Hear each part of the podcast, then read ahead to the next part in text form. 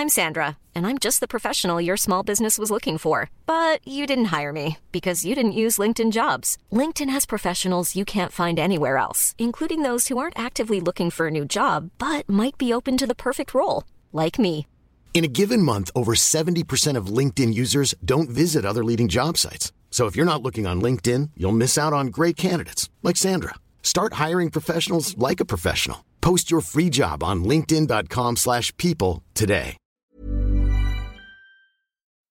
C'est vrai qu'autour de, euh, de l'interruption médicale de grossesse, moi, ce qui m'a frappé, c'est ce qui continue de me frapper, c'est le silence. C'est quelque chose qui reste vraiment tabou.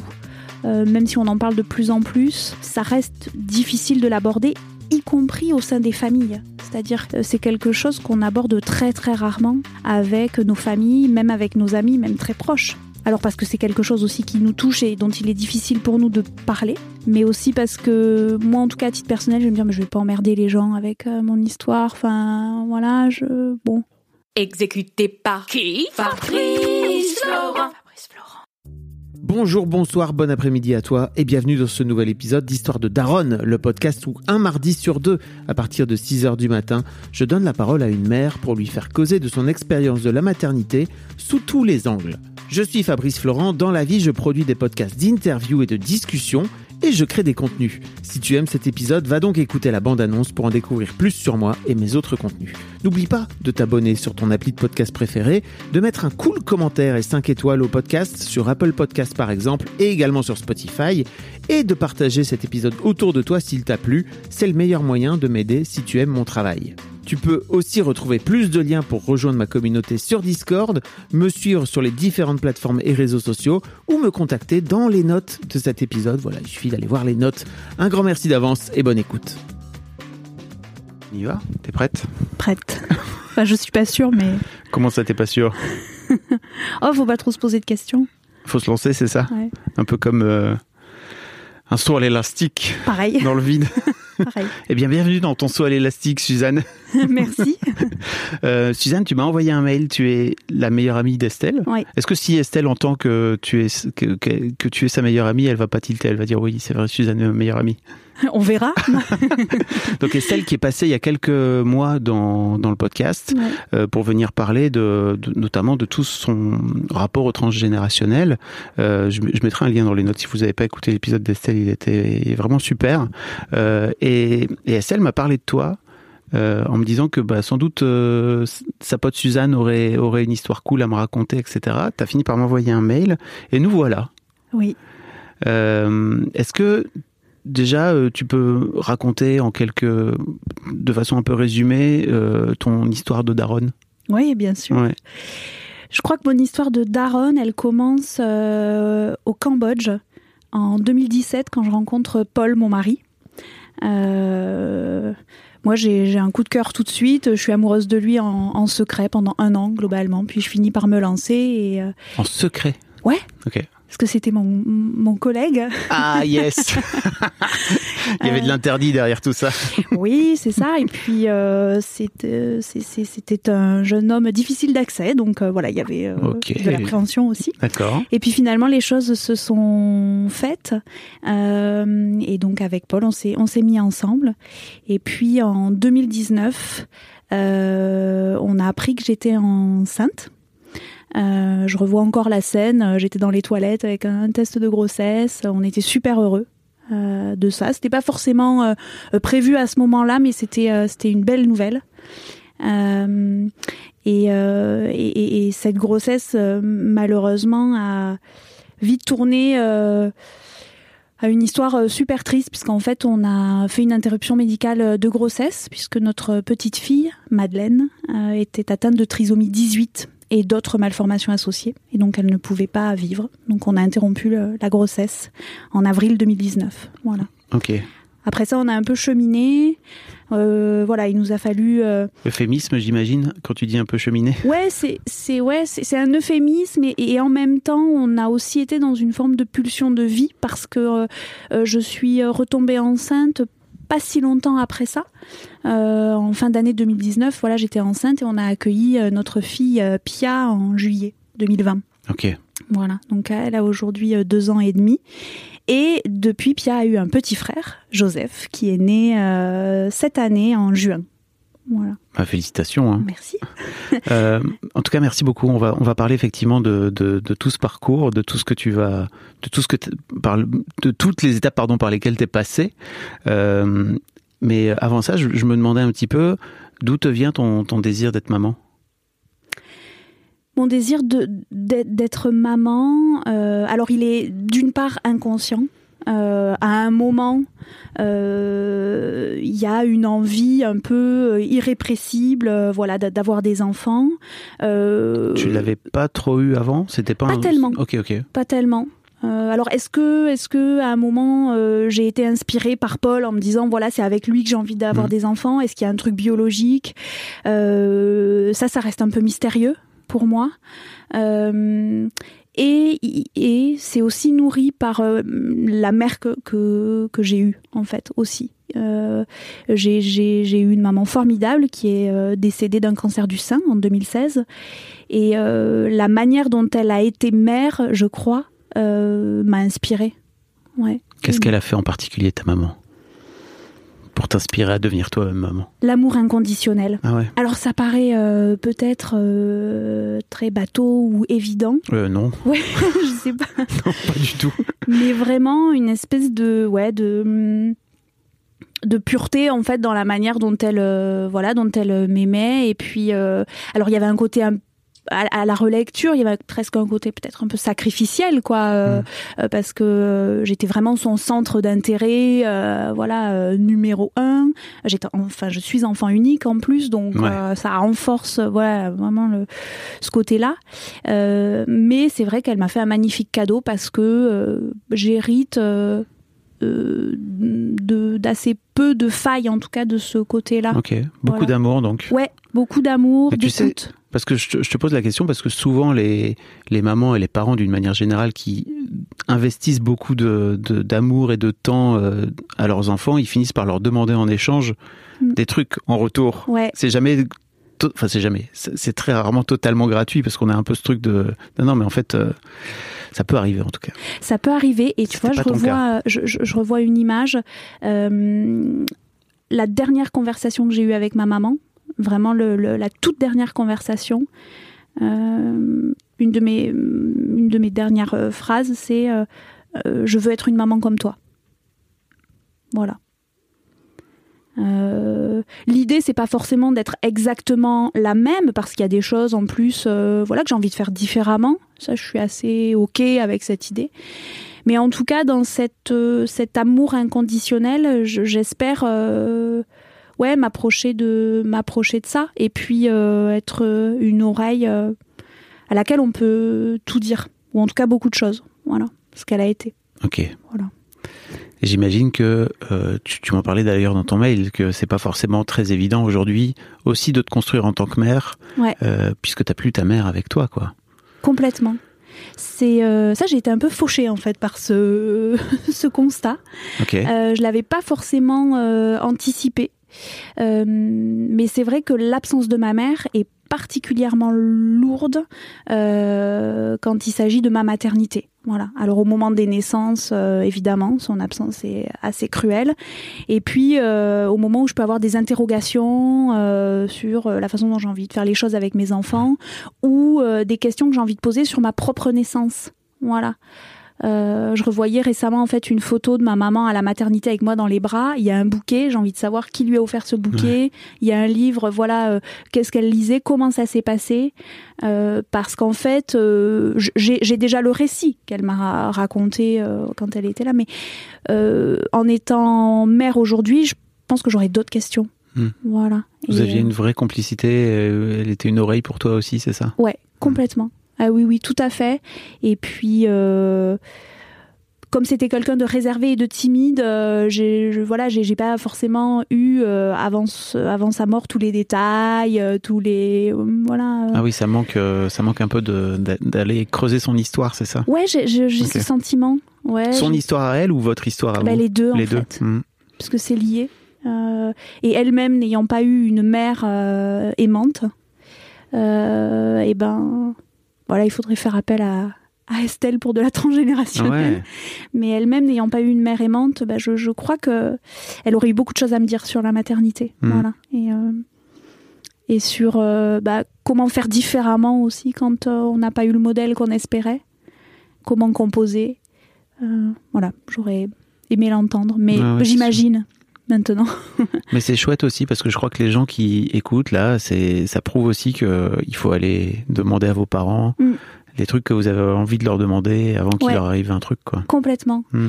Tant qu'ils sont encore là, c'est euh, c'est hyper important. Ouais, vraiment. Et, euh, et euh, ne pas hésiter, moi je crois, à poser des questions qui peuvent paraître même insignifiantes en fait, euh, sur, euh, sur, des, sur des détails de comment se sont passés les événements pour les uns et les autres. Parce qu'en fait, ça, ça, ça a de l'importance quoi après dans sa propre construction. Mm. Ouais, tout à fait. Ok. Bon, revenons à ton histoire. Oui.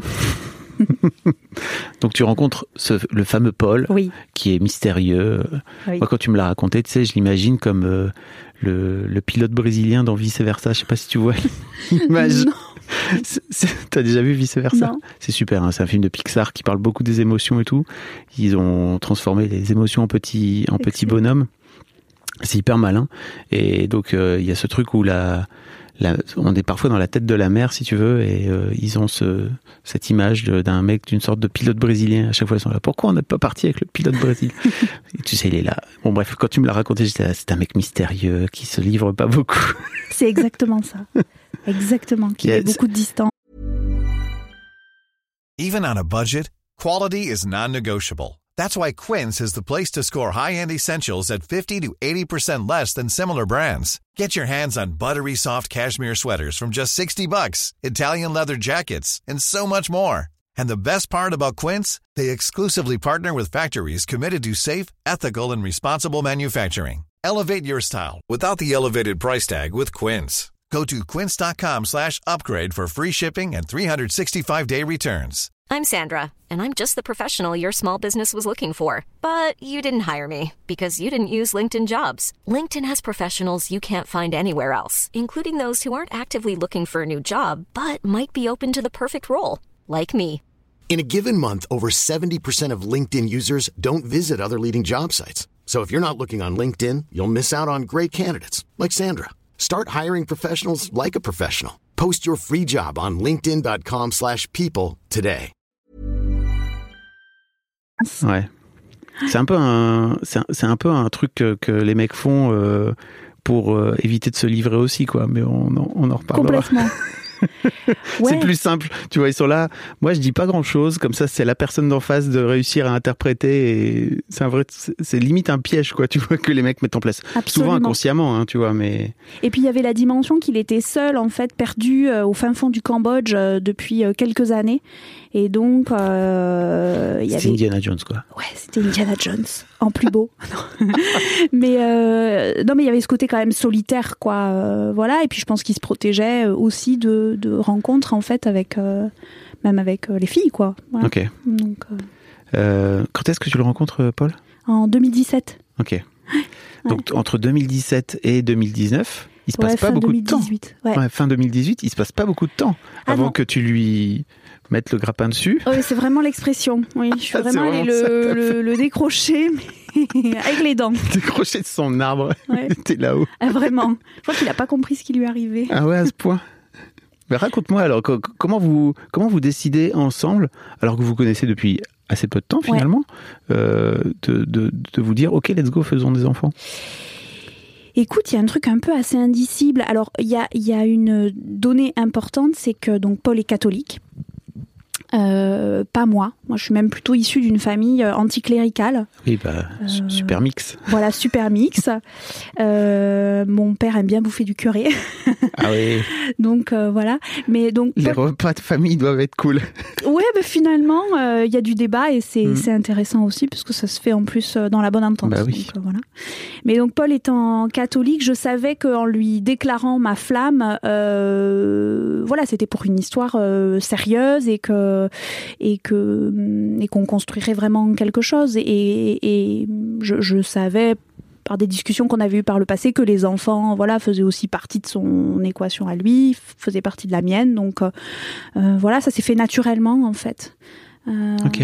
Ouais, ça s'est fait vraiment naturellement. On n'a pas forcément posé de date en disant bon bah là c'est parti quoi. Voilà. D'accord. Et quand euh, et quand notre euh, notre premier bébé s'est présenté, euh, on était vraiment super heureux quoi. Bon, c'est le vertige et le bonheur en même temps. Quoi. Mm, mm, mm. Voilà. Ok, d'accord. Ouais. Tu te souviens de cette, tu te souviens de cette grossesse? Tu me disais tout à l'heure que t'étais. Ouais. Ouais, je me souviens très très bien de la manière dont on l'a appris, du restaurant dans lequel on est allé euh, après pour fêter ça. On était perdus parce qu'on savait pas ce que je pouvais manger. euh, enfin voilà les les euh, Le classique. le classique. Très heureux. Il y a l'annonce après euh, aux, familles, voilà, qui est un moment toujours sympa. Mais nous, on a été vite, euh, vite rattrapés quoi, euh, par la réalité, parce qu'en fait, lors de la première écho, celle des trois mois, la sage-femme nous dit je vois quelque chose d'anormal. Euh, voilà, la clarté nucale de votre bébé euh, n'est pas dans les normes et il y a aussi visiblement une omphalocèle, donc c'est-à-dire euh, euh, la, la paroi abdominale euh, n'est pas refermée, quoi. Donc les viscères du bébé sortent. Voilà, désolé pour ces détails. euh, Mm. mais- Donc il va falloir faire des examens plus poussés euh, pour savoir ce qu'il en est. Pff, Donc là, on a été euh, vraiment euh, soufflé parce que on s'attendait pas à ça. Moi, j'avais un mauvais pressentiment en réalité en allant à l'écho. J'étais euh, j'étais anxieuse. Alors bon, c'est difficile après de savoir, Bah oui. euh, hein, de démêler le vrai du faux, mais comme si j'avais une intuition en tout cas que quelque chose n'allait pas tourner rond, quoi. On peut dire aussi que c'est pas parce que t'es anxieux que ça va mal se passer, parce que j'imagine qu'il y a des, il y a des futures mamans qui écoutent, tu vois. Complètement, absolument. Ouais, C'était à ton ressenti à toi sur le moment par rapport à. Absolument. Mm. Ouais, et, et d'ailleurs, euh, ce que, enfin, il s'agit vraiment de mon histoire, quoi. C'est-à-dire que même les mots que je pose, ils paraîtront peut-être mala- maladroits pour d'autres T'es là pour personnes. raconter ton histoire. Ouais, c'est ça, Je, parce permets- que- je me permettais juste de le dire parce que Mhm. effectivement cette histoire d'anxiété, je crois que c'est un vrai truc qui peut traverser les, des, des- Ouais. des jeunes femmes enceintes, enfin des femmes enceintes qui sont souvent enceintes pour la première fois. Et je trouve ça cool, tu vois, de venir dire chaque histoire est vraiment personnelle. Différentes, T'as raison. singulières. Tu viens raconter ton histoire. Mais euh, et, donc voilà, donc euh, c- cette, sage-femme nous, apprend ça et, euh, donc euh, en nous disant voilà, euh, ça peut être une forme de trisomie. Donc déjà on apprend qu'il y a différents types de trisomie, la trisomie 21, la 18, la 13, Euh, mais ça peut être autre chose, voilà. Donc euh, très très abattu. euh, on, on enclenche donc les examens, donc euh, ça s'appelle une biopsie de trophoblaste. Euh, bon voilà, on se retrouve dans un contexte hyper médicalisé et en fait euh, complètement euh, quelque part abandonné aux mains des médecins en fait. Parce que là, on maîtrise plus rien, quoi. C'est-à-dire que on s'attendait pas à ça. On découvre en fait, voilà, que, que, que les choses peuvent vraiment tourner mal. On ne sait pas si notre enfant pourra vivre, ce qu'il aura, est-ce qu'il aura un handicap, etc. Donc là, c'est vraiment une période et quand tu très dure. Et quand tu dis on, tu parles de, de toi Et de Paul. et de Paul aussi. Vous avez Ouais. beaucoup échangé par rapport à ça justement. Oui. Ouais. Ouais. Ça, c'est C'est quelque c'est chose. dur, hein. euh, C'est dur de, de réussir à se livrer justement, surtout si le mec est mystérieux. non, mais c'est vrai. Ouais. Mais là, le mec mystérieux a- avait rompu la carapace. Ouais. Parce que, euh, en plus, euh, on a vite compris qu'il y aurait une décision euh, à prendre, enfin en tout cas qu'on nous mettrait face à une décision, et donc euh, que cette décision, elle nous impacterait toute notre vie, que potentiellement c'est une décision qui en plus aurait des conséquences sur notre couple, parce qu'on sait que ce sont des événements qui peuvent briser des couples, parce que c'est euh, extrêmement violent à vivre individuellement. Vous l'aviez anticipé ça? Ouais, c'est des choses qu'on truc- verbalisait. Ok. Ouais, c'est des choses qu'on verbalisait. euh, ce qui rendait en plus les choses euh, voilà euh, super compliquées parce qu'on avait euh, quelque part la vie de notre bébé en jeu, notre couple, la suite. Enfin, on avait vraiment, enfin, beaucoup de gravité et voilà, c'était vraiment, euh, vraiment très très dur quoi. Et euh, quand on a appris donc que notre bébé était atteint de trisomie 18 avec d'autres malformations associées, on a été donc voilà confronté au choix de l'interruption médicale de grossesse. Voilà. Euh, avec ces différents stades et donc ces différentes méthodes aussi. Euh, qui euh, bah, n'implique pas forcément les mêmes choses. C'est-à-dire que euh, avant un certain stade, la naissance du bébé, on va dire, est provoquée et, le bébé meurt naturellement. après, il y a une injection létale qui est faite et ensuite, voilà, le, bébé est né, quoi, la femme accouche. donc voilà, on est on est confronté à ce choix. On a un peu le sentiment que pour les médecins, c'est plié honnêtement que voilà. Bon bah qu'il n'y a pas tellement euh, euh, d'options que euh, il faut forcément interrompre interrompre la grossesse. Donc ça c'est assez violent à recevoir en fait parce qu'on se sent dépossédé en fait de, du choix. du choix. Hmm. on se sent dépossédé du choix. Alors que pour Paul et moi il y a une réelle hésitation on se dit pas du tout tout de suite, bon, bah, on va interrompre la grossesse, notre, voilà, notre, notre bébé est atteint d'une trisomie 18, on, on, euh, on, peut pas vivre ça, donc on, on interrompt euh, la, grossesse. On, hésite vraiment, euh, et, d'autant plus que justement, Paul étant catholique, lui, eh ben, il préférerait ne pas interrompre la grossesse. Voilà. Comment ça se passe entre vous? C'est une discussion, j'imagine, qui est compliquée. Hein. Ouais, compliquée, qui se fait euh, pour le coup vraiment à huis clos, quoi. Lui, moi, euh, euh, en plusieurs fois, avec bah, énormément de pleurs, d'émotions, d'engueulades aussi. C'est quoi, c'est quoi les sujets d'engueulade c'est lui peut avoir le sentiment que justement l'affaire est pliée, et y compris de mon côté. Euh, ah, que j'ai déjà pris ma décision, euh, euh, qu'il est un peu exclu, que le père est un peu exclu en fait de cette décision parce qu'on s'adresse beaucoup à la femme en fait puisque hmm. le bébé est dans notre corps, etc. Il y a aussi l'enjeu de ce que veut dire en fait porter un enfant qui va mourir in utero et les, alors les dangers, c'est peut-être un peu fort, mais en tout cas les conséquences que ça peut avoir, euh, y compris après de voilà d'accoucher d'un bébé euh, euh, mort-né. donc lui, il a le sentiment qu'il est exclu quelque part, en fait, que sa décision, enfin que son avis compte moins, alors qu'il est impliqué dans la grossesse, mmh. que c'est le, le, père et tout ça, et que lui, il a, il a son opinion en plus assez ferme quoi sur la question. Et toi, comment tu vis cette période, cette ces discussions que tu peux avoir avec lui? Moi, c'est compliqué. Je suis un peu, honnêtement, je suis un peu euh, azimutée, quoi. J'ai l'impression d'être dans une, une, autre dimension, c'est-à-dire que, et en même temps, je suis super malade parce que euh, mmh. j'ai été très nauséeuse.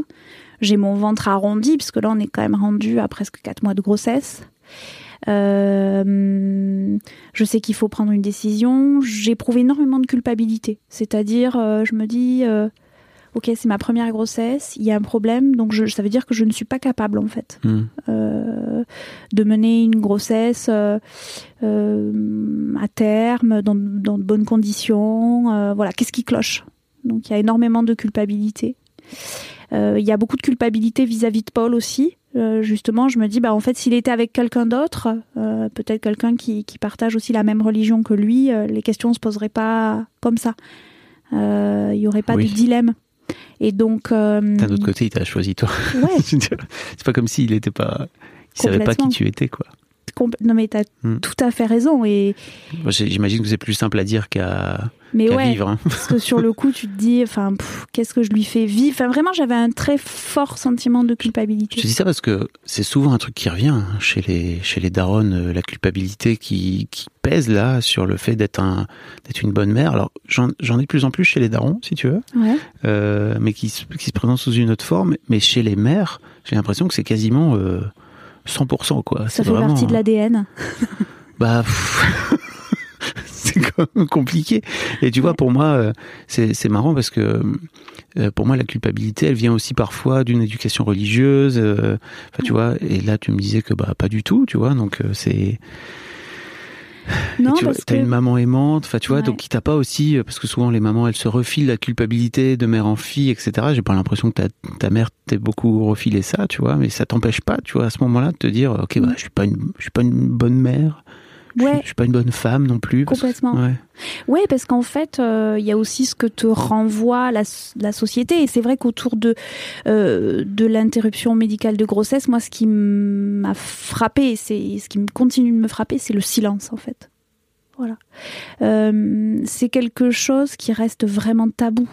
Euh, même si on en parle de plus en plus, euh, ça reste difficile de l'aborder, y compris au sein des familles. C'est-à-dire que euh, c'est quelque chose qu'on aborde très très rarement euh, avec nos familles, même avec nos amis, même très proches.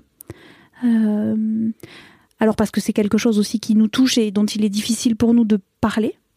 Euh, mais aussi parce que moi, en tout cas, à titre personnel, je vais me dire, mais je vais pas emmerder les gens avec euh, mon histoire. Enfin, voilà, je. Tu bon. vas pas, on va pas trop déranger. hein. Oui, voilà, ce serait dommage de trop déranger. Euh, parce que quelque- je pense que la société n'a pas envie d'entendre parler de ça Hmm. aussi, quelque part. Puis Euh, on a un problème avec la mort, hein, d'une manière générale, dans nos pays occidentaux, quoi. Complètement. Ouais, complètement. Et puis c'est vrai que, euh, alors c'est de moins en moins vrai, mais on glorifie beaucoup cette étape qui est la grossesse. euh, voilà, c'est un état de grâce, c'est formidable. Beaucoup de, de, de femmes y trouvent un épanouissement, d'autres pas du tout. Euh, mais en tout cas, il y a quand même encore cette image d'épinal, quoi, de la grossesse qui suit son cours, qui se déroule. Si si, si ça se passe bien, c'est super. Si en plus tu vois, tu es une femme, tu peux continuer à faire du sport, à continuer à travailler. Si t'es pas malade, euh, voilà, c'est le top, quoi. Sauf que Bah, c'est pas, c'est pas, enfin voilà, la réalité. c'est pas, vrai autre. pour tout le monde. Hein. Ouais, c'est pas vrai pour tout le monde, exactement. Puis tu peux prendre des petits trucs et puis pas forcément faire tout, hein, tu vois. Ouais, carrément. Et du coup, c'est vrai que je pense qu'il y a cette culpabilité qui est nourrie par ça aussi, quoi. Et qui est nourrie par euh, le fait aussi de, bah, de, de, de confronter, je, de confronter, ouais, de Paul quelque part aussi à quelque chose de dur. Alors c'est c'est étrange de confronter nos familles aussi à quelque chose de dur. Euh, Parce que lui doit aller voir sa famille, qui j'imagine est aussi catholique et Eh ben non, quoi? Sa, sa famille n'est pas catholique? Non. Ok, d'accord. Paul, il, il a vécu une conversion euh, tardive. Euh, autour d'une vingtaine d'années. Euh. Donc sa, sa famille, non, n'est- pas catholique. Voilà. D'accord. Ouais. Donc c'est aussi pour ça, je pense que ça permet que voilà, on soit le couple mixte qu'on forme aujourd'hui, c'est que finalement, je suis pas si éloignée de ça, de, de qui il est, quoi. Mm. Mais euh, mais voilà, moi j'ai un papa qui s'in- qui, qui s'inquiétait beaucoup pour moi. Euh, euh, voilà, en plus le, le décès de ma mère restait relativement récent, quoi, à l'échelle Bah d'une oui. vie. Donc ça faisait beaucoup beaucoup là de aussi de malheur en peu de temps. Mm. Donc on portait aussi ce poids de de nos familles en fait, qui qui quelque part attendaient notre notre décision. Les médecins aussi, parce qu'on a très peu de temps hein, pour se décider. On a eu, on a une semaine. Mm. Et en fait, euh, ce qu'on a fait, c'est qu'on a demandé un deuxième avis. Euh, et notamment euh, par le biais d'une amie, on a eu un contact avec un gynécologue obstétricien catholique justement, euh, qui euh, est spécialisé sur le diagnostic anténatal et avec qui on a eu un, un- un échange et qui a posé en fait les choses de manière différente par rapport au premier médecin qu'on avait vu. Et ça, c'est vraiment un truc que, que j'ai envie de dire. Il a dit quoi exactement Si c'est pas Il nous a par rapport au premier? Le premier, il y avait vraiment un truc super euh, factuel. euh, voilà où on en est, voilà les étapes. euh, Qu'est-ce que vous choisissez Est-ce que vous voulez vous entretenir avec un pédiatre Voilà, c'était très très opérationnel. Euh, Anthony, qui est le prénom du, du deuxième médecin, nous a dit en fait là, on vous demande pas de choisir. De toute façon, votre bébé ne peut pas vivre. Euh, la question, c'est de savoir ce que vous avez envie de vivre avec votre bébé jusqu'à sa mort, qui est inéluctable. C'est vrai que posé comme ça, c'est différent. c'est différent. Et euh, il nous a dit aussi par rapport justement à, à, la, à, la, à la religion, il nous a dit, euh, effectivement, il y a, on va dire, ce que recommande voilà, l'Église catholique, les préceptes, etc. Mais Dieu n'a jamais fait de médecine anténatale. Pas mal. Et en fait, euh, bah ouais. Enfin, Pas mal. euh, ouais, c'est, c'est. En tout cas, ça a dégonflé quelque chose et ça a amené euh, un peu de paix euh, dans notre prise de décision, la manière dont lui a posé les choses. Et pour moi, à ce moment-là, c'était pas possible de continuer à porter mon bébé. Voilà. C'est-à-dire que déjà, je me regardais comme étant un cercueil. Enfin, vraiment, Wow. c'est un truc que je, je me revois, quoi, euh, dans, dans, dans le bain, euh, regarder mon ventre et me dire, mon, mon ventre est un cercueil, en fait. Enfin, c'est. euh, Enfin, ça, ça sent. euh, ouais, ça, ça, ça, ça, sentait pas la vie, quoi. Hmm. Voilà. Et du coup. et ben, le, ça a aidé Paul aussi, pardon. Ouais. Ouais. Complètement. Ouais, parce qu'en fait, ça pose aussi les choses euh, à l'échelle de- du- du- d'une vie, quoi, et pas que d'une prise de décision médicale, euh, encadrée par un comité éthique qui prend la décision, mais qui en fait est déjà prise. Enfin, Mhm. voilà, donc euh, ça, ça, ça pose, pose les choses différemment. Et, euh, et c'est en ça que moi, j'ai trouvé vraiment bien de prendre un deuxième avis. L'idée, c'est pas de remettre en question, en fait, euh, les données médicales et, euh, et, euh, et la science, pas du tout. Enfin, d'ailleurs, euh, enfin, on a fait appel à un médecin. hein, donc, mais l'idée, c'est peut-être d'entendre les choses différemment. Sous un autre point de vue. Ouais, sous un autre point de vue, sous un autre angle. Et nous, ça nous a, c'est ça en fait qui a acté notre décision. Voilà. Et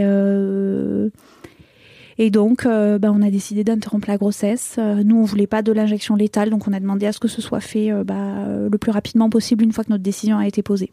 Et donc, le 29 avril 2019, on s'est retrouvés à la maternité pour donner naissance en fait à notre petite fille née sans vie, selon la formule consacrée. Mhm. Donc euh, péridurale. euh, voilà, puis déclenchement des contractions, et puis on attend toute la journée, et puis, euh, euh, vers 18h30 finalement, ben, Madeleine est, sortie. Euh, moi au début j'étais pas sûre de vouloir la voir.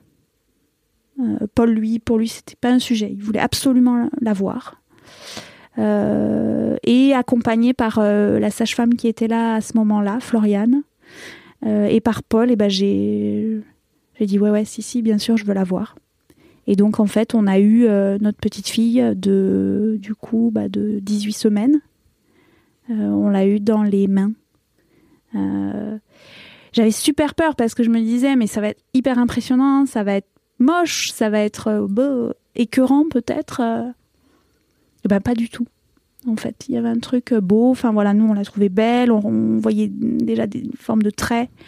Et on est on est resté une heure avec elle.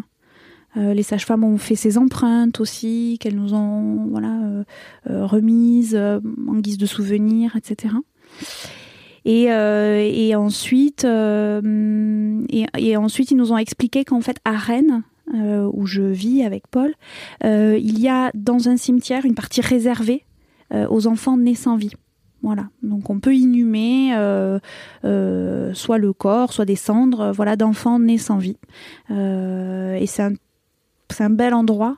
Euh, euh, nous, on a décidé donc de faire inhumer Madeleine et où on va se recueillir avec Paul euh, régulièrement. Voilà. Et d'avoir cet endroit, pour nous, c'est une vraie nécessité. Parce que ça, ça symbolise quoi, vraiment fortement qu'elle a été là, que quelque part elle est toujours là, il y a une plaque avec son nom, etc. Euh, et on y trouve du réconfort, en fait. Et puis il y a tous les autres enfants autour. Euh, Il y a des fleurs, des, des voilà, il y a des mots déposés par les parents. Enfin voilà, on, se sent appartenir quelque part à une communauté euh, de, de gens qui, qui ont vécu la même chose que nous, quoi. Enfin, voilà, peu ou prou, quoi. Bien sûr. Et donc, euh, donc on a on a décidé de, de, faire ça, voilà. Et puis, euh, bah, une fois que que Madeleine donc est née, on, a dormi à la maternité. Euh, on nous a demandé si on voulait rester à la maternité ou dans un autre service. Et je sais pas, bah, j'ai dit non, moi je veux être à la maternité, quoi. Je, je voilà, je, je venais bien d'accoucher, quoi. Enfin, moi, j'ai en plus, enfin, je veux dire, j'ai vu mon bébé, je l'ai eu entre les mains. Euh, pour moi, c'est pas une parenthèse, quoi. C'est vraiment, euh, c'est mon premier enfant. Euh, et donc, on a été à la maternité. Et puis, on a demandé à revoir Madeleine le lendemain. euh, ce qui a été permis par l'équipe.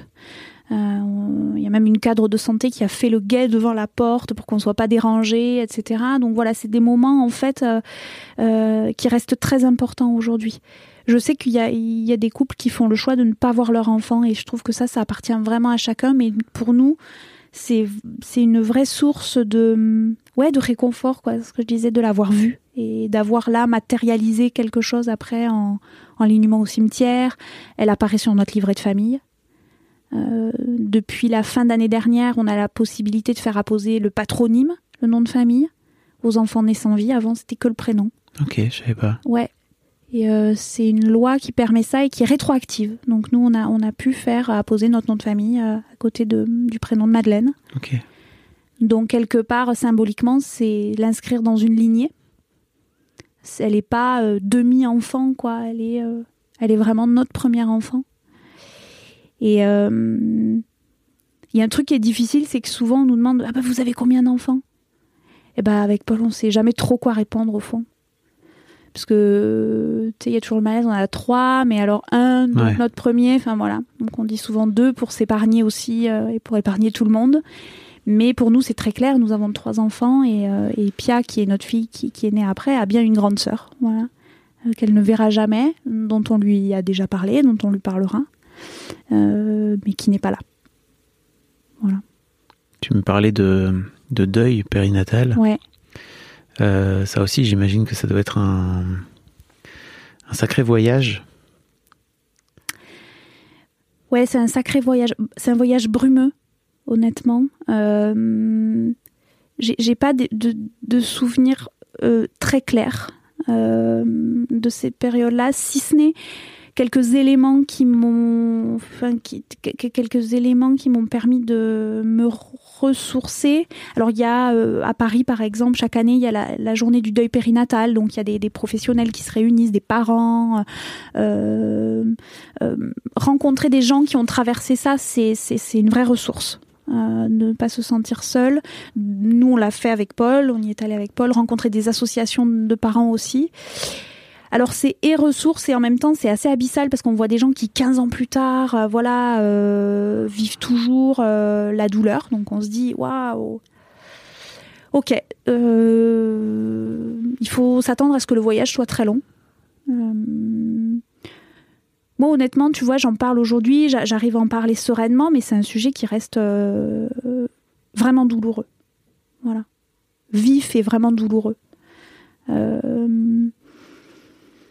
Donc le voyage, il, est, il est brumeux. Il, il faut se raccrocher. Moi, ce que j'ai fait, c'est que je me suis raccrochée à, à ma capacité à aimer la vie. Voilà. Quelque part, c'est une forme de discipline. Je me dis, oh non, enfin, c'est-à-dire que j'enchaînais un peu, quoi. J'avais perdu ma maman en 2016. Là, 2019, je perds ma première fille. Donc il y a aussi un sentiment un peu de solitude euh, dans l'arbre. En termes de lignée, c'est ça En termes de lignée, mmh. ouais. Il y a un peu une forme de... Je me sentais un peu sur une île déserte, honnêtement. Euh, mais je me dis, voilà, le, j'ai choisi mon camp, ce sera la joie, quoi, quelque part. Mais c'est une discipline. Alors je sais pas si c'est du coup... c'est fatigant aussi. si c'est du coup quoi, t'allais dire? Bah, Je sais pas si du coup... Euh, c'est c'est pas très spontané, quoi, quelque part. C'est-à-dire que, mm. tu vois, il y a, y a, un truc, faut dire, non, non, mais euh, la vie est plus forte, euh, euh, la vie est belle, il y a des vrais moments de joie, ça ira mieux. Enfin, voilà,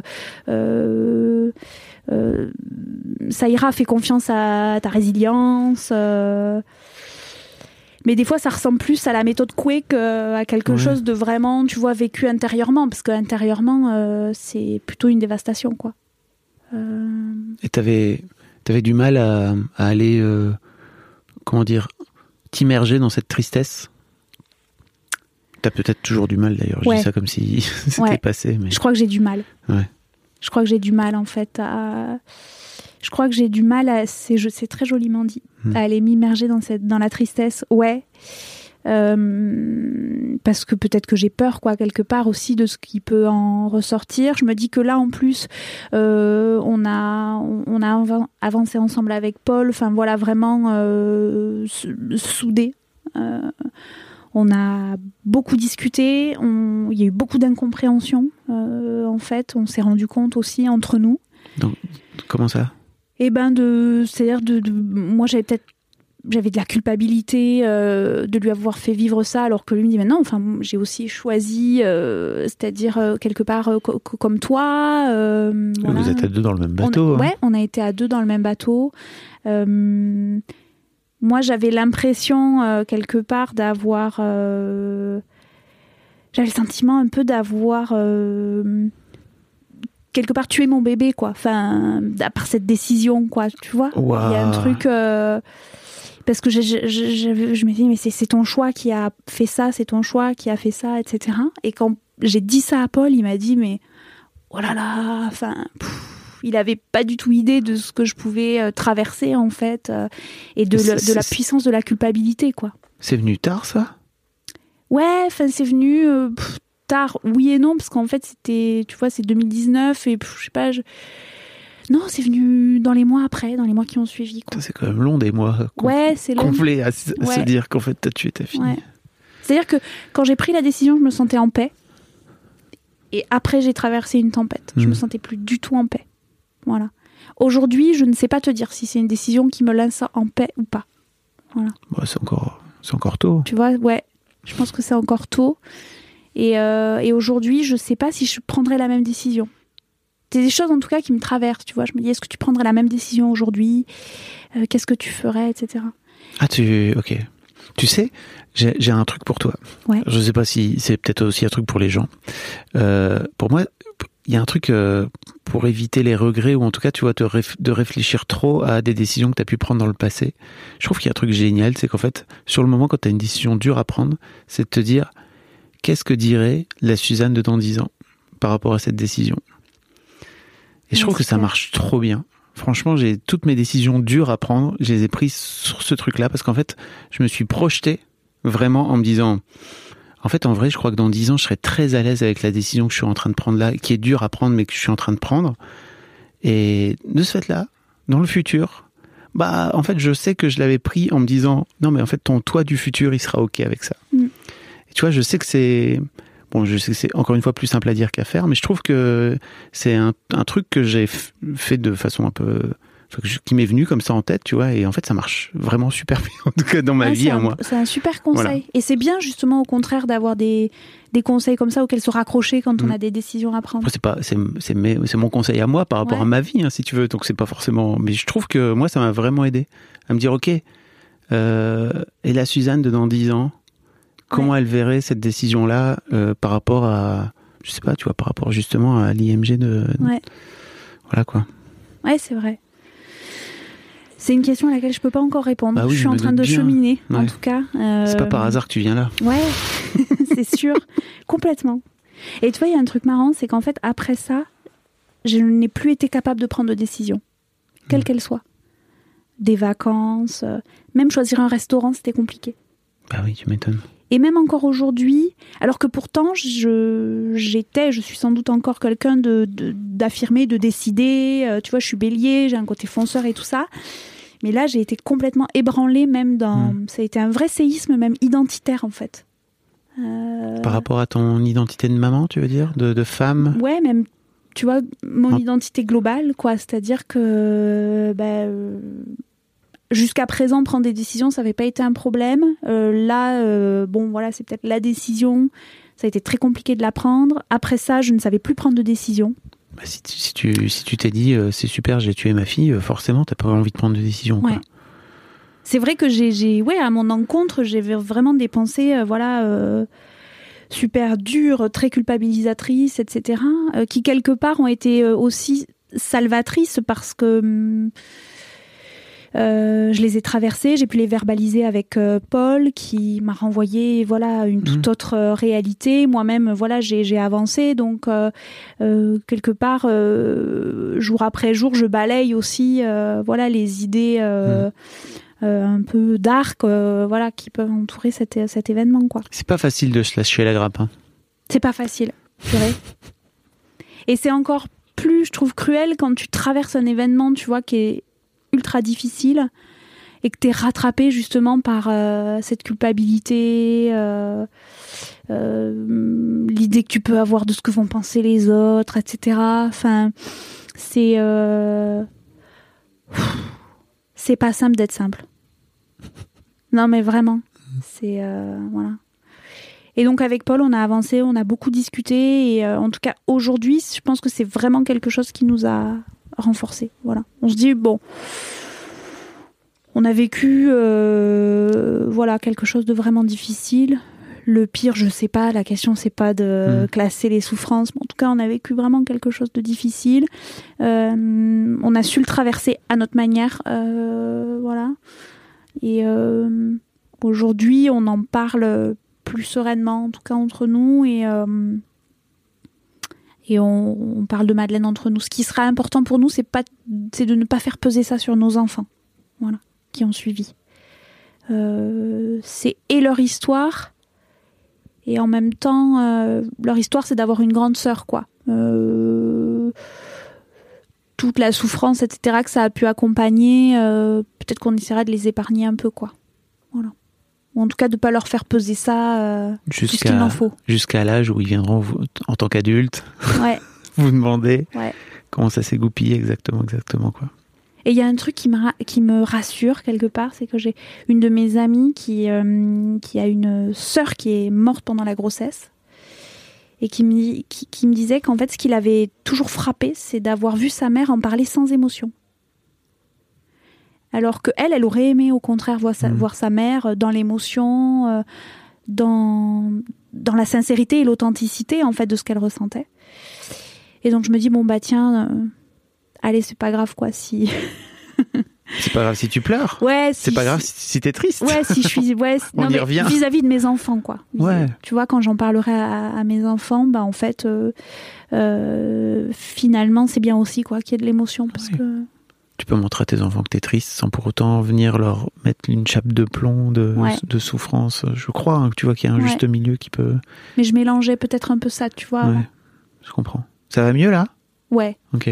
ouais, ça va mieux. Et puis. euh, Et puis, bah, en fait, très vite, avec Paul, on s'est dit que non, non, on avait envie d'avoir des enfants. Et donc, on. euh, pour nous, ça n'a pas été un. ça n'a pas signé l'arrêt euh, de l'envie de construire notre famille. Au contraire. Voilà, au contraire. Euh, et donc, Pia est arrivé. Et par contre, pour la naissance de Pia, j'avais envie d'un. Tu me dis Pia est arrivé comme si comme si c'était arrivé comme ça quoi. J'imagine que quand tu découvres la grossesse de, enfin quand vous découvrez la grossesse de Pia, quand tu découvres la grossesse de Pia, Ouais. il y a sans doute des trucs qui reviennent, non? Et ben en fait, le premier truc, c'est quand même le, la joie. Ok. Ouais, je me sens un peu flottée quand j'apprends euh, quand j'apprends ça, parce que du coup, j'avais un désir là, pour le coup, vraiment très très fort de, retomber enceinte. Voilà. Et c'est même Paul qui m'a dit attends, on, va laisser dépasser le terme de la naissance de Madeleine. C'est-à-dire Madeleine aurait dû naître en octobre. Il faut dépasser ce terme-là parce que euh, il sentait, il avait l'intuition et je crois qu'il avait complètement raison que c'était pas euh, bon pour pour nous en fait dans notre vécu de potentiellement se faire chevaucher en Mm. fait euh, voilà de deux enfants. Enfin c'est mal dit mais vous voyez, tu Oui, vois oui, ce que je veux dire quoi. Et euh, mais euh, mais voilà, mais après du coup, je suis hyper heureuse, Paul aussi quand il l'apprend. Et on est confiant. Je crois qu'il y avait vraiment le truc de se dire c'est pas possible. Voilà, que la vie nous joue des tours à nouveau. Euh, non, c'est pas possible que ce soit aussi moche. Donc plutôt confiant et la suite nous a donné raison parce que la grossesse s'est déroulée. euh, alors moi je suis super malade quand je suis enceinte, donc euh, c'est pas non plus une grosse partie de plaisir, mais en tout cas les choses se sont déroulées plutôt tranquillement. Si ce n'est que on était confinés Ah et oui. que donc pas de préparation à la naissance du tout. Alors que euh, moi je, je- je m'étais inscrite dans un parcours de naissance physiologique. Donc euh, parce que j'avais envie d'un truc euh, le moins médicalisé possible. Hmm. Voilà. J'imagine. Encore une fois, l'idée c'est pas de dire ah les médecins sont des grands méchants et oui. voilà, mais moi j'avais envie de vivre un truc plus doux. Et, euh, et donc je m'étais inscrite dans ce parcours-là et finalement euh, ça s'est très bien passé. Pas de préparation à la naissance, donc euh, là il faut pareil, il faut un peu s'auto-convaincre hein, en se disant bon, bah, allez, les femmes ont accouché de tout temps, ça va aller. donc moi j'ai lu une, une bande dessinée sur la naissance, la naissance et ses super pouvoirs. Une bande dessinée de Lucille Gomez C'est Lucille Gomez, oui.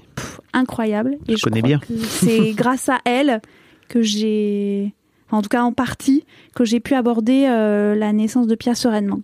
Voilà. Ça cartonnait, ça m'aidait, je crois, d'ailleurs. Bah c'est mérité. Ouais. Parce que vraiment c'est formidable.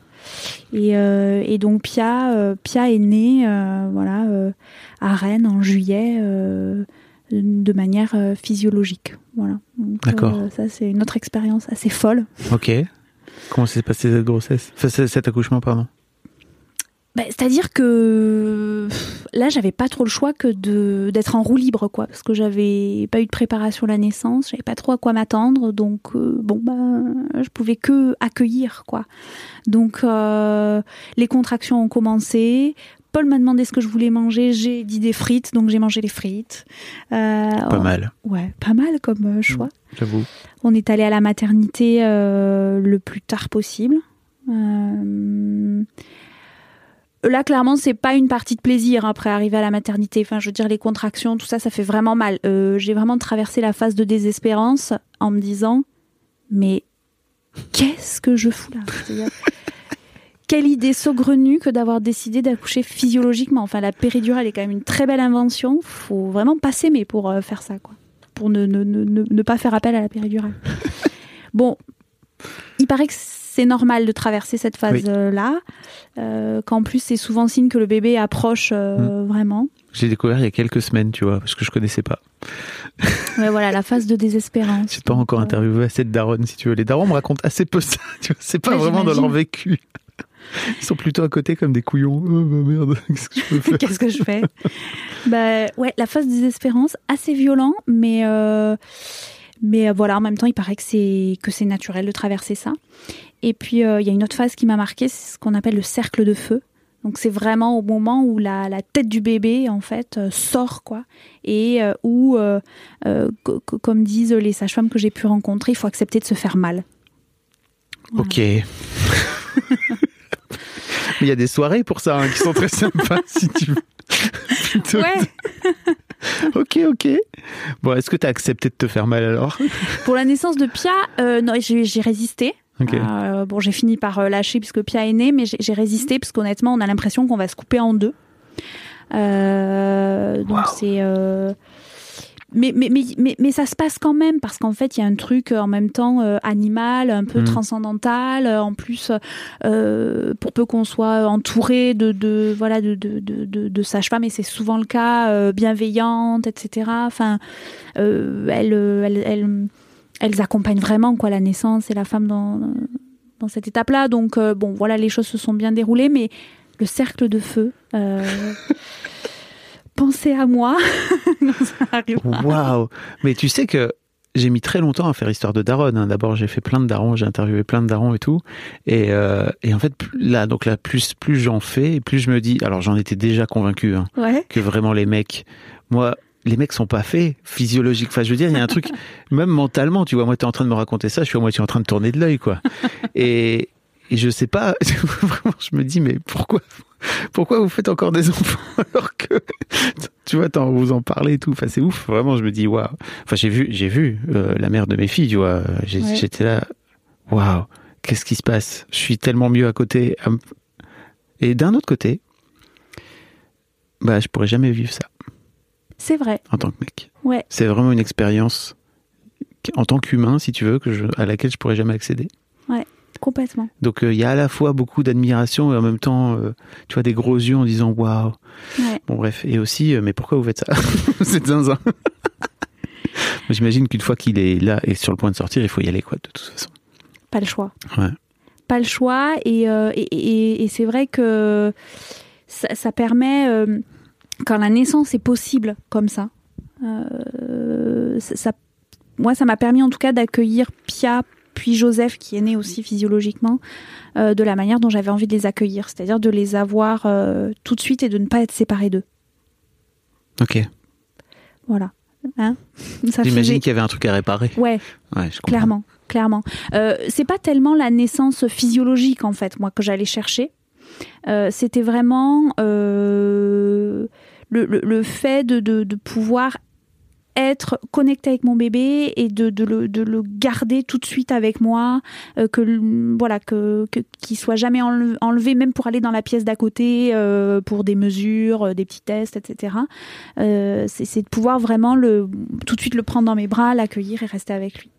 Voilà. Donc évidemment, ouais, que ça fait écho à, Mm. À, à la naissance de, de, de Madeleine, ouais, c'est sûr, bien sûr. Donc Madeleine, quelque part, je me dis qu'elle m'a amenée vers ça. Euh, qui est une expérience euh, folle, hein, la naissance physiologique. Enfin, moi, j'avais un truc super puissant après de me dire, ouais, je me sens connectée à toutes les femmes du monde, euh, Mm. euh, toutes les femmes de toutes les générations. Enfin, voilà, il y avait un truc, je me sentais super puissante en fait. C'est de la bonne drogue, hein, l'endorphine. Oh, ouais. Après, je suis très d'accord. Moi, j'ai ressenti ce truc aussi quand, euh, Ah quand ouais ma fille est née. Alors pas en, en tant que mec, hein, tu vois cette fois, mais vraiment d'avoir la sensation de me, de- je sais pas, j'ai vu, j'ai vu des, je me suis senti connecté au sol et à Ah, l'arbre et, et à un arbre et à et en fait euh, à mes racines, à mes ancêtres et tout. Très chelou. Bon, beaucoup d'émotions de ma, de ma part, mais pour le coup pas d'endorphine. j'étais pas, pas en train d'accoucher, mais c'est vrai que j'ai eu ce truc-là. Donc je, ça, Ah, me, ça me parle. Ouais. Tu vois, c'est marrant, ouais. Et, euh, et du coup, bah voilà, donc Pia, Pia est, est arrivé, euh, bah on était super heureux. Franchement, euh, super, super heureux. et puis après, bah, séjour à la maternité, on est un peu en orbite, hein, clairement. Enfin, ça décoiffe. Ça décoiffe l'arrivée d'un enfant. On était en orbite, mais aussi assez serein finalement. Euh, euh, parce que pa- parce qu'on avait traversé des choses aussi avant avec Paul qui faisaient qu'on était soudés. Enfin voilà, on, on avait très envie de cette famille et tout ça. Donc euh, il y avait il y avait du calme en fait dans notre accueil de Pia.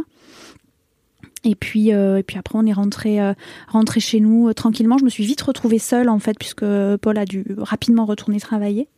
Et c'est là la, ju- dans la jungle. dans la jungle, tout à fait. et, euh, et là, c'est là que le plus dur, quelque part, a commencé, moi, je trouve. Euh, c'est quand tu te retrouves nez à nez avec ton bébé, seul, des journées entières. Gros moment de solitude. Voilà. Euh, J'ai vraiment des souvenirs de solitude euh, intense. Voilà. C'était en plus la période Covid, etc. Mm. Donc, euh, voilà, c'est. Et, je me disais, euh, alors, c'est, j'ai l'impression d'un truc un peu schizophrénique, c'est-à-dire que j'étais très heureuse. Je regardais ma fille en me disant, waouh, c'est exceptionnel. Ah, on a fait ça avec Paul, c'est fou. Et en même temps, euh, je me disais, c'est quand même vachement aliénant. Euh, en plus, j'allaitais.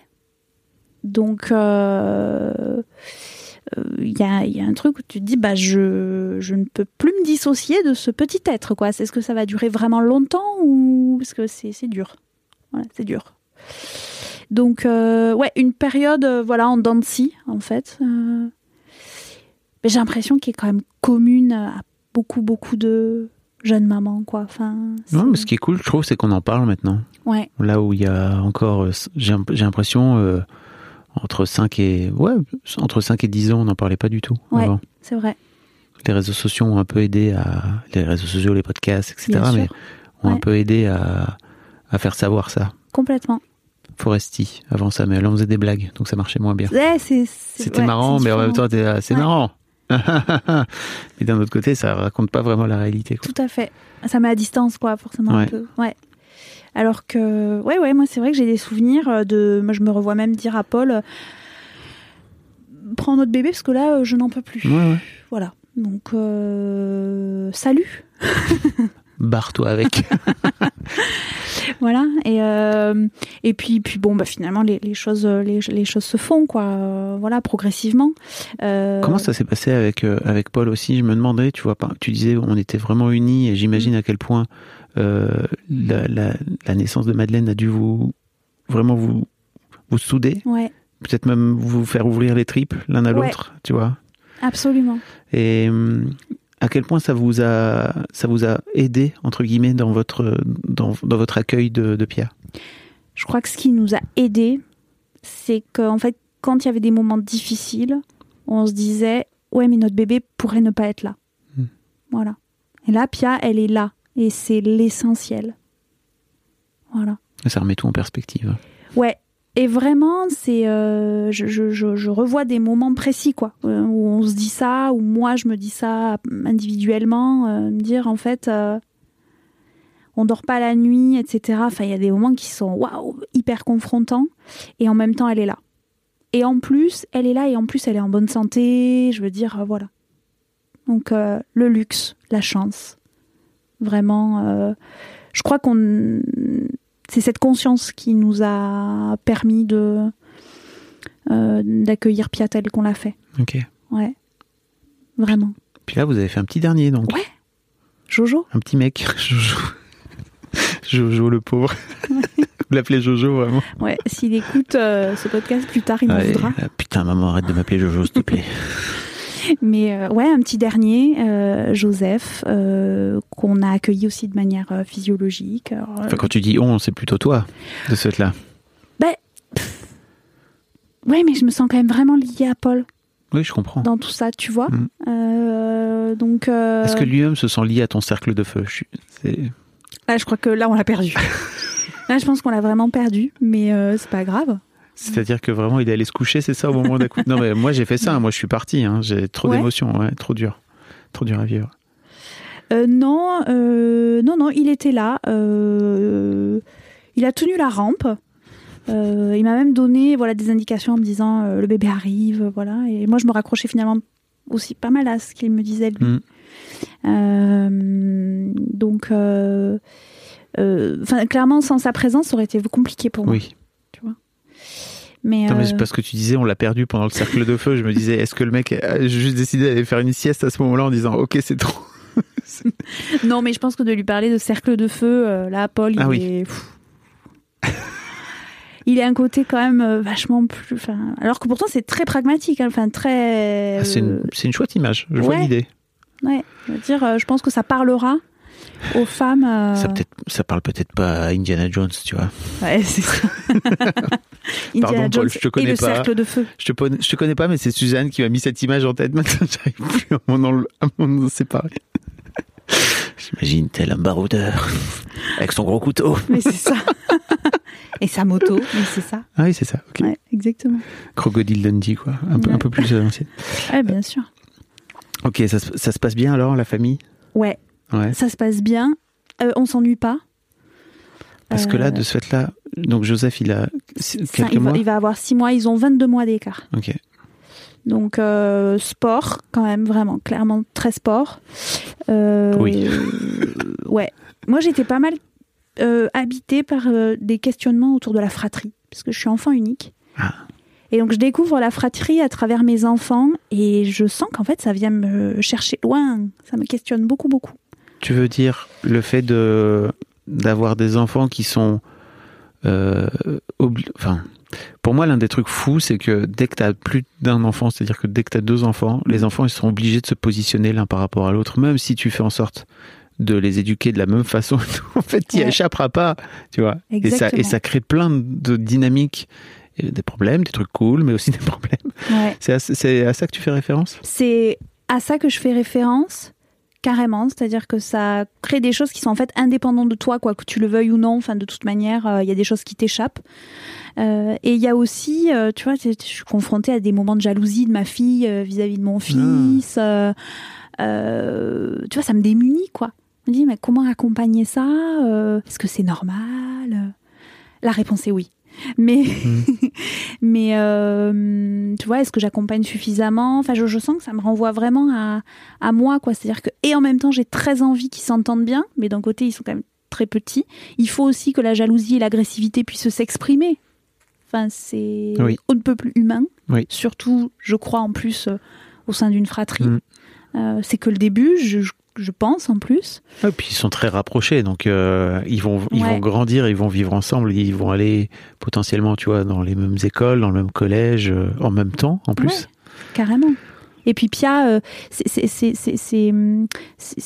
c'est- notre fille qui est venue euh, voilà après Madeleine, donc elle a aussi concentré beaucoup de notre attention, beaucoup de nos espoirs, de notre joie, etc. Donc euh, voilà, peut-être qu'elle a aussi reçu tout ça et que tout à coup voir l'attention qui se déporte, euh, ben c'est ouais c'est quelque chose quoi. Bah, c'est chiant. Franchement, alors, t'avais Ouais. tous tes parents pour toi et là d'un coup d'un seul t'es là. Comment ça Il faut que je partage? Qu'est-ce qui se passe? Exactement.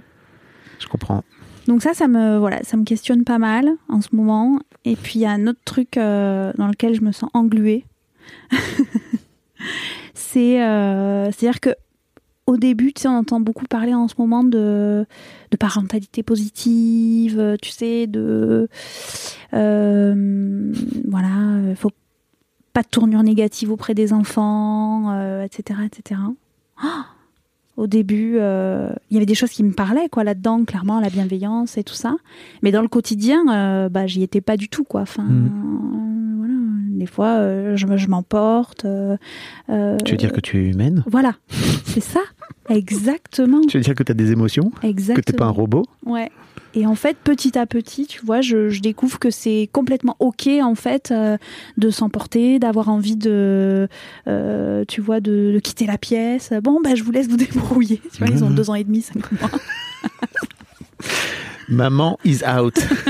Allez, salut. Ouais, c'est ça, exactement. Mhm. De, de dire non, de gronder, de mettre au coin. Enfin voilà, que c'est des choses en fait qui sont aussi euh, structurantes et nécessaires quoi pour les enfants. Mais ça a été un apprentissage quoi pour moi, et ça continue de l'être d'ailleurs. Mais euh, je me sentais un peu euh, un- ouais engluée dans des injonctions un peu euh, contradictoires quoi. Mhm. C'est Ouais. beaucoup de pression. hein. J'ai l'impression pour les jeunes parents là qui, tu vois, moi par exemple, à... donc mes filles sont plus grandes Mm. que, que les tiens. Ils ont, elles ont 16 et 14. Et en fait, à 10 ans d'écart, cette euh, cette tendance là qui est hyper importante, hein, je trouve, tu vois, de parler de parentalité positive, etc. Enfin, vu vu, l'éducation qu'on a qu'on a pu recevoir, qui était beaucoup moins consciente Mm. euh, de la part de nos parents, mais qui ont pu qui ont fait ce qu'ils pouvaient. Euh, c'est beaucoup de pression. Mais moi, tu vois, j'ai pas du tout vécu ça. Il y avait pas ça, ou alors c'était vraiment des, des bribes. Et les réseaux sociaux ont incité aussi à, à faire à faire découvrir ça. Mais faut un peu aussi se lâcher la grappe, quoi. Tu vois, c'est important Ouais. d'avoir d'avoir un cadre et d'avoir un phare, tu vois. Mais Ouais. après, euh, c'était pas la première daronne ni le premier daron qui vient me raconter que c'est compliqué, qui se mettent beaucoup de pression. Et Ouais. tu vois, c'est des, des discours que j'avais pas il y a cinq ans quand Ah, j'ai commencé l'histoire de daron. Ouais. Donc euh, et là j'en vois de plus en plus et c'est donc foutez-vous un peu la paix, Ouais. euh, faites en sorte de faire le mieux que vous pouvez par rapport à tout ce que vous avez pu lire etc qui est trop bien d'une manière générale. Et en fait si vous n'êtes pas dans le cadre bah vous faites du mieux que vous pouvez quoi. Ouais. Très juste. Et on est tu vois on n'est pas mort quoi. Nous en tant qu'adultes on s'en est sortis. On a quelques névroses, mais finalement comme tout le monde. Bah oui et puis et puis en fait tes enfants et mes Ouais. enfants euh, t'inquiète que mes ados là elles ont des névroses hein, Ouais. et euh, et que tes enfants ils auront des névroses aussi. Euh, Ouais. On est tous Tout à fait. On est tous névrosés, c'est ça aussi qui fait que c'est cool la vie, non? Et que c'est riche des et trucs, intéressant. des trucs sur lesquels bosser. Ouais, carrément, carrément. Ah ouais, ouais, tout à fait. Mais tu vois, les injonctions contradictoires, je trouve qu'elles sont hyper fortes euh, aujourd'hui. C'est-à-dire que tu vois, même par exemple pour une femme, tu dois euh, et bosser et t'occuper de tes enfants. Euh, sauf que pour euh, t'occuper de tes enfants, euh, ben en fait, il y a pas de mode de garde. Hein, Aujourd'hui, c'est hyper compliqué de faire garder ses enfants, quoi, euh, que ce soit dans des grandes métropoles ou même euh, en, en zone plus rurale, etc. Enfin, il y a un vrai manque, euh, voilà, de, de, de place, quoi, en mode de garde. Euh, donc, c'est difficile de, de savoir vraiment, en fait, au fond, mais attends, qui, qui je suis, quoi, dans tout ça? C'est-à-dire que j'ai envie de m'occuper de mes enfants, j'ai envie de bosser, j'ai envie d'être un parent positif, mais aussi, euh, voilà, euh, parfois de Pouvoir Les- déconner. de pouvoir exactement. Euh, donc c'est c'est pas simple et en même temps, bah c'est passionnant quoi. Il y a un truc. Waouh. Je sais pas si t'as écouté l'épisode avec Myriam, qui est l'un des tout premiers que j'ai fait Ah non. l'histoire de Daron, euh, où elle raconte comment elle a, elle a foutu dehors ses grands, ses grands enfants qui sont revenus vivre chez elle alors qu'ils avaient 25, 27 et 20, tu vois. Et euh, ils sont revenus vivre chez elle. Alors il y avait les deux, il y avait les deux plus petits qui, enfin de plus petits, 25 et 20, qui vivaient chez elle euh, parce qu'en fait ils étaient jamais partis. Et t'avais l'aînée qui était partie elle, mais qui était revenue pour le Covid et en fait qui était, qui partait plus de ce fait-là. Et j'ai trouvé ça hyper intéressant tout ce qu'elle raconte sur euh, la façon dont elle a, dont elle a fini par se rendre compte que bah elle était plus qu'une maman et en fait elle a genre 50 et quelques balais, tu vois. Elle est là, il est temps pour moi de redevenir femme. Excellent. Et j'ai trouvé ça hyper intéressant. Donc si t'as l'occasion, si vous avez l'occasion que vous, vous écoutez, d'aller écouter cet épisode euh, au tout début du podcast. Carrément. C'est très important, c'est très, c'est très cool, c'est Myriam. Et en plus, je trouve ça super cool d'avoir des témoignages aussi de, de daronnes euh, un peu plus. Ouais. Euh, je trouve qu'on en manque aussi alors Ouais. qu'elles ont euh, plein de trucs en fait à. C'est mon objectif. enseigner. Si vous voulez, euh, si vous écoutez et que vous voulez venir me raconter, n'hésitez pas, vous pouvez m'envoyer un mail sur daron avec un s at fabflorent.com. Je, je, je prends, je prends les, je prends les histoires euh, de darons un peu plus âgés. Et c'est pareil, tu vois, je voulais avoir des darons plus âgés aussi. Donc j'ai des darons d'adolescents. C'est vraiment cool. Ça permet de pouvoir se projeter un peu, quoi. Mais oui, parce qu'en fait, euh, la, la daronitude ne s'arrête pas aux 3 ans de l'enfant. Non. Crois-moi que non. Désolé. Plein d'aventures à venir. Cool Oh, Cool. Des aventures pour Indiana Jones. Exactement. Avec son gros couteau. Euh, J'ai une dernière question pour toi. Ouais. Euh, si tes, si tes fils, ton, si tes enfants écoutent ce podcast dans 10 ans, qu'est-ce que tu as envie de leur dire là aujourd'hui?